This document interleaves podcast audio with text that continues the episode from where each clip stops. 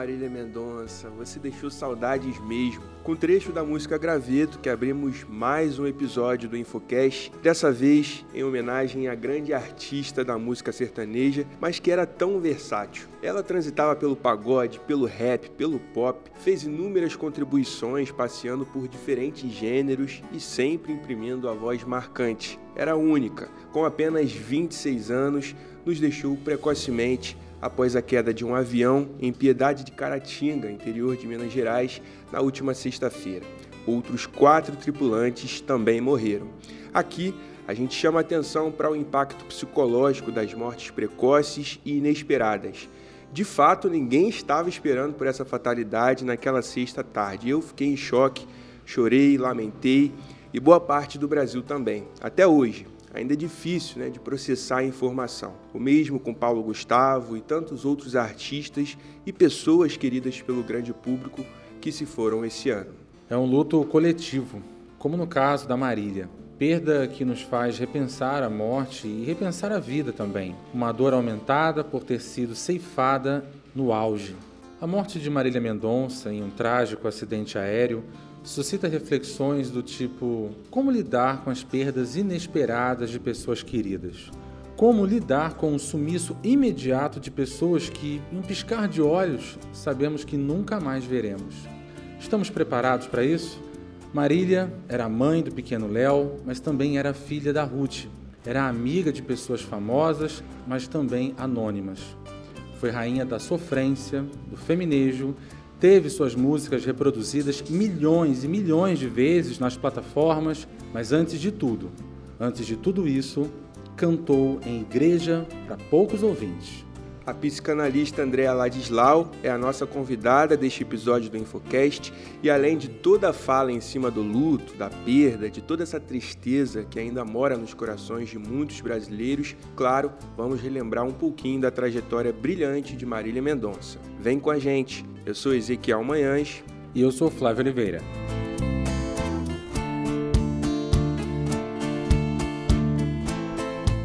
Dizer que a vida é um sopro acaba sendo uma redundância na visão da psicanalista Andrea. Até andando pelas redes sociais, Flávio, eu vi um comentário bastante pertinente sobre isso, de que sempre que tem uma morte é falado isso de que a vida é um sopro, e realmente, despedidas não são fáceis. Estamos a todo momento ouvindo que podemos partir a qualquer tempo, né? Pois é, Ezequiel, na análise da psicanalista, ela é categórica.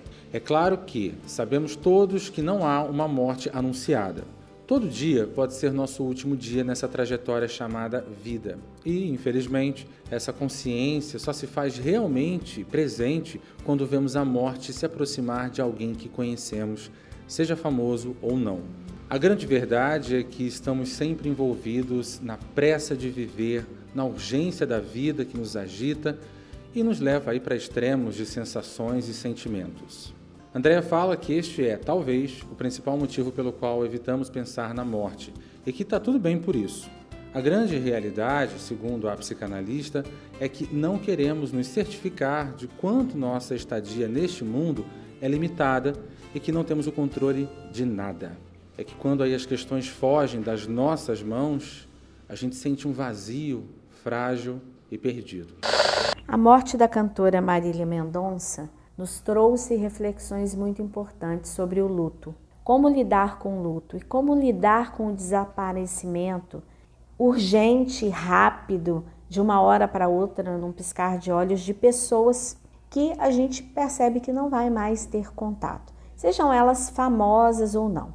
O famoso traz para a gente esse luto coletivo, por quê? Porque muitas vezes a sua arte, no caso da Marília, por exemplo, a sua música, com certeza fazem parte da história de vida das pessoas, da memória, relembra algum fato, relembra algum episódio, seja ele positivo ou negativo, e é isso que mexe muito com a comoção é, das pessoas. Mas lidar com esse luto inesperado é muito difícil porque nós não estamos preparados não existe uma receita de bolo para isso, não tem uma regra. O mais importante é entender que o luto são etapas pelas quais a gente precisa passar. São cinco etapas que é a negação, a raiva, a negociação, a depressão e a aceitação. entender que cada um vai viver esse luto de uma forma, então a gente não tem que julgar. É, um vai passar pelo processo mais rápido, o outro vai ser um pouco mais lento e tá tudo bem. E principalmente, precisamos viver um dia de cada vez, dizer que a gente ama, ter afeto, ter empatia, é, entender e valorizar cada processo da vida. Eu acredito que essas são as grandes lições que a gente tem que trazer de um momento de tanta fragilidade e vulnerabilidade que o luto nos traz e que impacta profundamente as nossas vidas com toda certeza. A Marília Mendonça ela teve seu primeiro contato com a música por meio da igreja, começou a compor aos 12 anos para vários cantores, se tornou procurada pelo meio com várias composições para os principais destaques da música sertaneja, como Minha Herança, que foi gravada por João Neto Frederico, muito Gelo, Pouco Uísque, eternizada por Wesley Safadão, Até Você Voltar, Cuida Bem Dela, Flor e o Beija-Flor, todas gravadas por Henrique Juliano, a dupla que era muito amiga né, da Marília Mendonça. Tem também as faixas Ser Humano ou Um Anjo, do Matheus e Cauã, Calma, do Jorge Matheus, É Com Ela Que Eu Estou, do Cristiano Araújo. E é impressionante, né, Flávio, que são apenas sucessos. Você via que a mulher tinha um dom mesmo para isso. E outros artistas também gravaram suas canções. Temos exemplos do Lucas Luco, da Maiara Maraíza. Elas estavam num projeto muito bacana, o projeto Patroas, fazendo um tremendo sucesso. Matheus e Cauã, César Menotti e Fabiano. É, e foi só em 2015, aos 20 anos, que Marília decidiu seguir a carreira de cantora.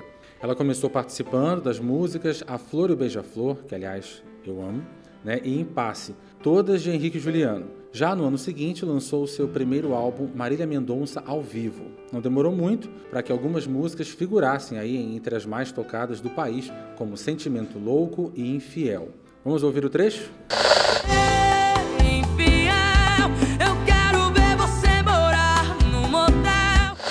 Quem não lembra, né?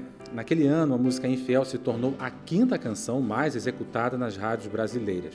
Com reconhecimento nacional, Marília lançou um álbum acústico intitulado Agora é que são elas, com faixas antigas e o single inédito Eu Sei de Cor. O sucesso foi meteórico, principalmente por cantar músicas que falam de amor, traição e, claro, dor de cotovelo. Exatamente, não demorou muito né, para a cantora ser coroada a rainha da sofrência, em referência direta ao tom dramático de suas canções. A artista logo se tornou uma das mais requisitadas para shows e festas em todo o Brasil. Com abertura para shows após mais de um ano de pandemia da Covid-19, a artista retomou a turnê em março e estava com a agenda repleta até o final do ano.